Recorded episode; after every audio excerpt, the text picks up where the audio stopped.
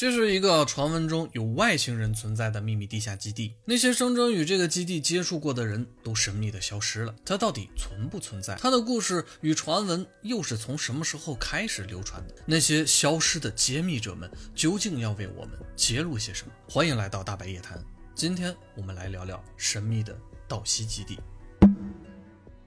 相信很多人都听说过道西基地的故事。一个名叫菲尔施奈德的钻探工程师误入地底洞穴，遭遇了外星人，并且发生了争斗。但很少有人知道，其实道西基地的传说并不是菲尔施奈德第一个讲述的，他的故事很可能只是庞大阴谋的冰山一角。在梳理道西基地本身信息的时候呢，我发现他故事所呈现的脉络更加的诡异和离奇。有关于道西基地传闻的起源，还有一个更加曲折且鲜为人知的故事。道西基地也被称为杜尔塞基地，这是一个在研究 UFO 与外星人的圈子当中非常著名的一个阴谋论。传说中的道西基地位于美国科罗拉多州和新墨西哥州的边界处，那里靠近新墨西哥的道西镇。有人认为呢，这个秘密基地的准确位置是在一个名为阿丘莱塔梅萨区域的地底之下。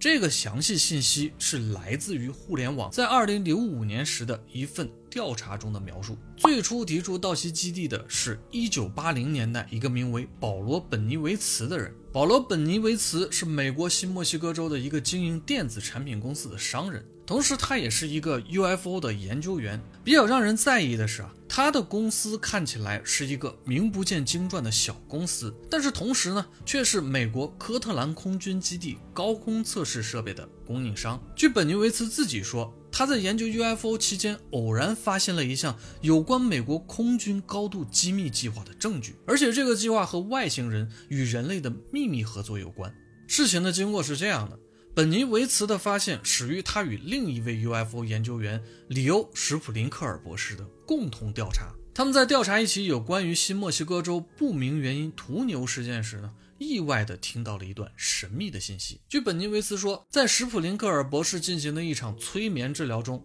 一位女士在催眠状态中啊，讲述了一个非常奇怪的场景。这位名叫马纳汉森的女士在恍惚状态中回忆道。他自己曾经不仅目睹了不明飞行物对牛的肢解，而且还被不明飞行物带走了。他被带去的地方像是一个地下的基地，那里有许多灰色皮肤、长相奇怪的人。在那里，他的身体中被植入了一个可以控制他思想的物体。地下基地看起来像是一个实验室，里面有许多玻璃状的容器。他看不清里面究竟装的是什么，但是隐约的觉得啊，好像是什么动物的标本，或者是生物器官之类的东西。总之呢，这个地下基地给他的感觉非常不好，让他非常恐惧和焦虑。后来他被带出了基地，并且被送了回来。这段记忆呢也被压制了。很多人都认为呢，人的记忆是能够被屏蔽的，但不能够被完全的抹除。所以在催眠状态有很大的概率可以让人想起这些被屏蔽掉的记忆。本尼维斯也是这样认为的。所以他非常相信汉森女士在催眠时呢所描述的这些内容，而且根据他自己的一些细节呢，本尼维斯认为汉森口中的地下基地是一个与外星人殖民地球并且控制和征服人类有关的计划。在经过一系列的调查之后，本尼维斯将自己的这个重要发现共享给了当时的一个比较活跃的民间 UFO 调查组织 APRO。也就是空中现象研究组织原本想让 APRO 一起去调查，但是结果呢，让本尼维斯万万没有想到。APRO 认为本尼维斯是被人骗了，他们甚至称本尼维斯是一个怪人。本尼维斯并非是想象力丰富，他在道西地区的附近呢，确实发现了一些奇怪的现象。本尼维斯本身是有物理学博士学位的。他通过自己掌握的技术呢，声称拦截到了位于新墨西哥州阿尔伯克基附近奇怪的一些电磁信号。本尼维茨认为，在人迹罕至的地区出现了电磁波动，就是来自于地底的神秘基地。而他认为这些电磁信号与被催眠的汉森女士口中所说的能够控制人心智的装置呢是有关联的。在被 APRO 拒绝后，本尼维茨并没有放弃他的研究。一九八零年的十月份啊。他将自己发现呢写信给了当时的一个美国空军的军士理查德多蒂。这个理查德多蒂呢，在当时调查 UFO 现象中啊，也是比较活跃的。没过多久啊，理查德多蒂和美国空军的科学家杰里米勒呢，就拜访了本尼维斯，并且看到了本尼维斯自己发明捕捉与拍摄不明飞行物的装置，与他拍摄到的曼诺萨，也就是胶囊谷的不明飞行物的照片。随即，在一九八零年十一月十日。本尼维斯就被邀请到了科特兰空军基地，参加了一个小型的会议，并且向空军军官与科学家们展示和介绍了他的电磁波动与 UFO 现象的发现。一开始，似乎所有人的态度啊都很微妙，但没过多久，本尼维茨却被美国空军告知，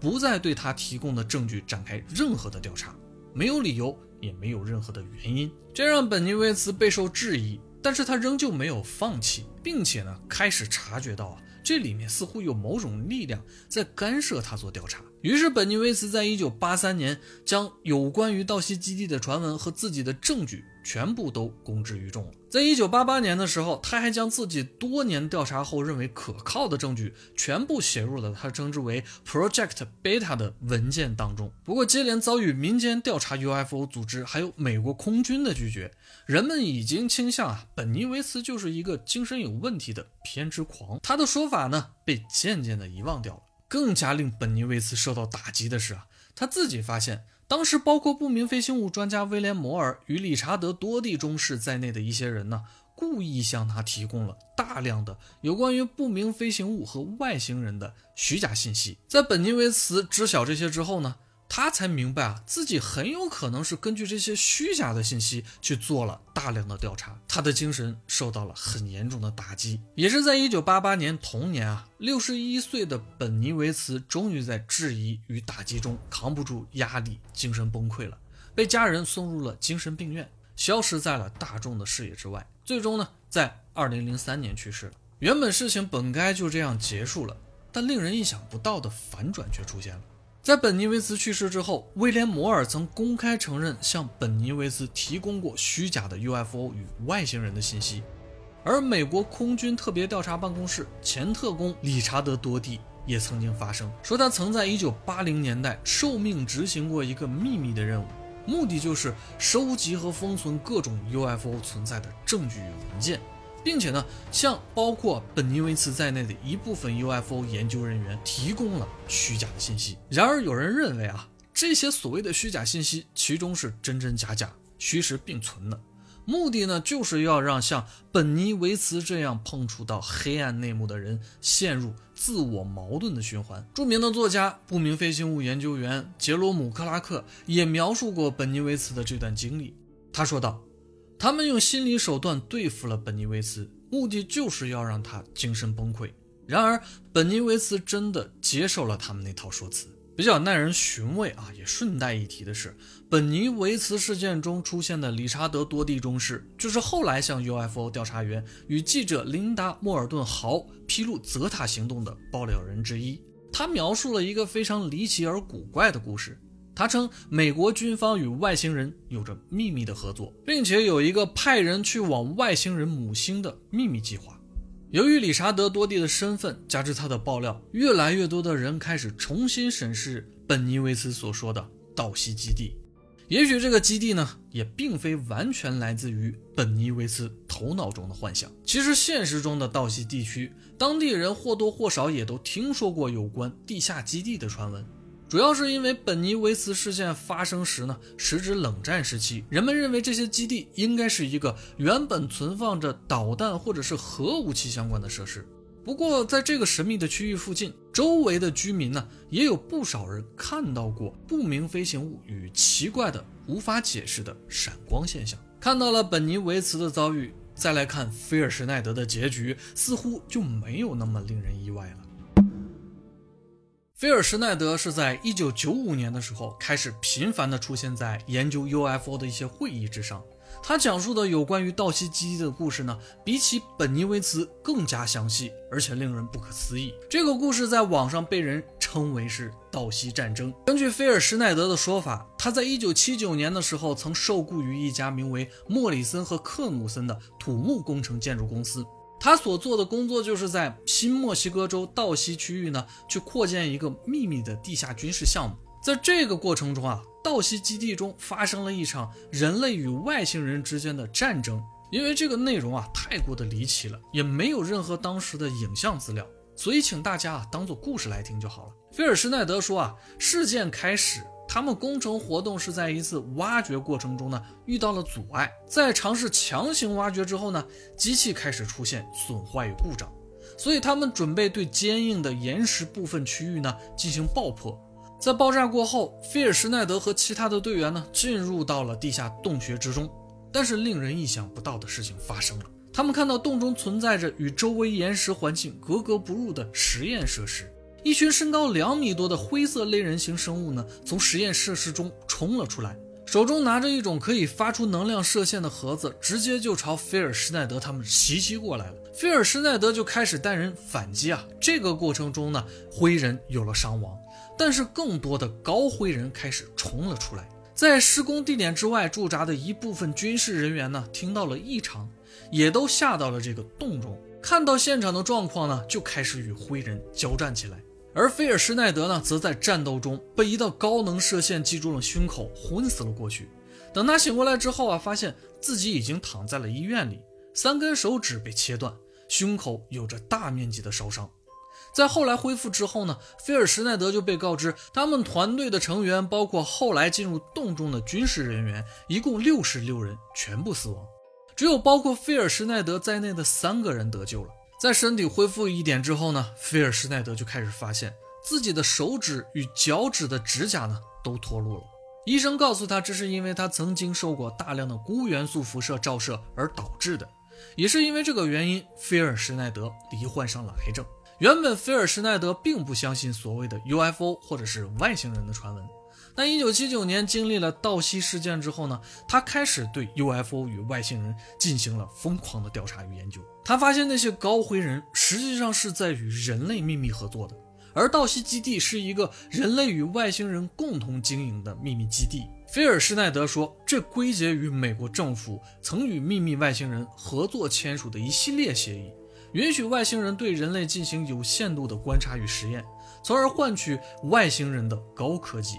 然而，随着时间的推移呢，人类与外星人签署的协议并不稳定，并且呢，在一九七九年的时候，这些外星人开始变本加厉地对人类进行遗传实验。他经历的道西战争只不过是双方互相不信任的一个偶然的结果。菲尔施耐德在一九九五年的几次演讲当中，都当众展示了他胸口的巨大疤痕与断掉三根手指的手。他也不断的说啊，自己在冒着生命危险向大家公开这件事，而且他也多次提到了美国政府所谓的黑色预算。据他所说，每年有高达一点二五万亿美元的黑色预算，用于建立类似啊美国本土地下的军事设施与超高速的地下悬浮列车网络等一系列的科技，而这其中的一部分先进技术就来自于外星人。但他所知道的这一整套的阴谋论体系，最终所指向的就是 NWO，也就是新世界秩序，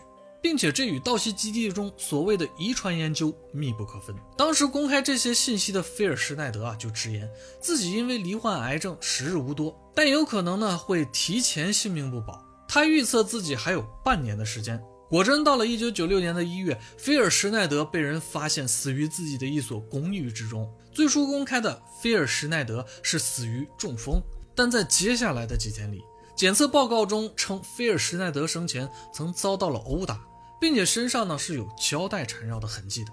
很多人认为啊，菲尔施耐德是一个精神分裂症患者，他所想的这一切都是源自于自己的幻想，而他的死亡也只是一个意外。但是呢，也有人发现整件事好像并没有那么简单。虽然我们如今还能在互联网上找到菲尔施耐德当年的一段一小时十一分的完整演讲片段，但是呢，有关于菲尔施耐德的资料啊，就像是有人故意抹掉了一样，在逐渐的淡出人们的视线。本尼维茨的介绍被详细的记载到了维基百科之上，从二零零五年至今，不断的在有人更新。反而呢，有关于菲尔施耐德的词条似乎就从来没有存在过，记载他公开资料的网站也只能在网站时光机中看到。我们只能从记录著名 UFO 事件的词条中找到道西基地与菲尔施耐德的零星片段。如果不是因为菲尔施耐德的故事呢太过令人惊讶了，恐怕他的故事早就被人遗忘掉了。不过令人深思的另一件事啊，是菲尔施耐德的故事被人们所熟知，但能够追溯到的详细资料的有关于保罗·本尼维茨与道西基地的故事呢，反而很少会出现在人们的视野之中。还有另一个有关道西基地的故事，也在网络上广为的流传，但是呢，它比菲尔施耐德所经历的更为详细和直接，甚至是有那么一点黑暗的。一个名为托马斯·斯科特洛的人声称自己是道西基地的一个警卫人员，他将道西基地描述为一个由人类、爬虫类外星人还有灰人。共同合作运作的高度机密的地下基地，他知晓道西基地中的外星人在对人类进行着非常可怕的黑暗实验。原本他对这种实验是既惊恐又愤怒的，但他却被告知啊，基地中这些实验是出于医疗和人道目的的，而被实验的人类大多都有精神缺陷。简单来说，科斯特洛被骗了，他以为外星人是在帮助这些所谓的有精神缺陷的人在治疗。可实际上呢，科斯特洛的一些同事却告诉他，这些实验对象其实都是从外面被绑来的。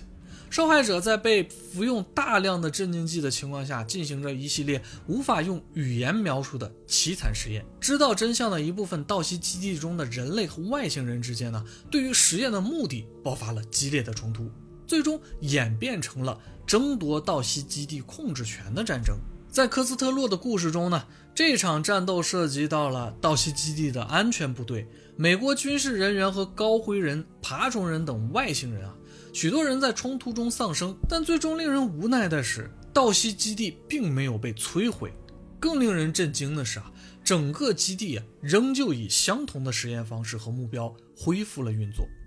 在讲述完这些之后，讲述者托马斯·斯科特洛呢就突然消失了。没有人知道他究竟是自己躲藏起来了，还是可能遇到了不测。也有人说，这个托马斯·斯科特洛啊，不过是某个无聊的人搞了一次恶作剧编撰的这么一个故事。总之呢，有关于道西基地的一切传闻也就全部止于此了。再后来呢，人们发现网络上流传了一部啊名叫《道西战役报告》的文学作品，其中描述出了大部分有关道西基地与外星人的传闻。里面有详细的描述道西基地究竟是一个怎样的存在，以及有关于新世界秩序与负面外星人有关的阴谋论的描述。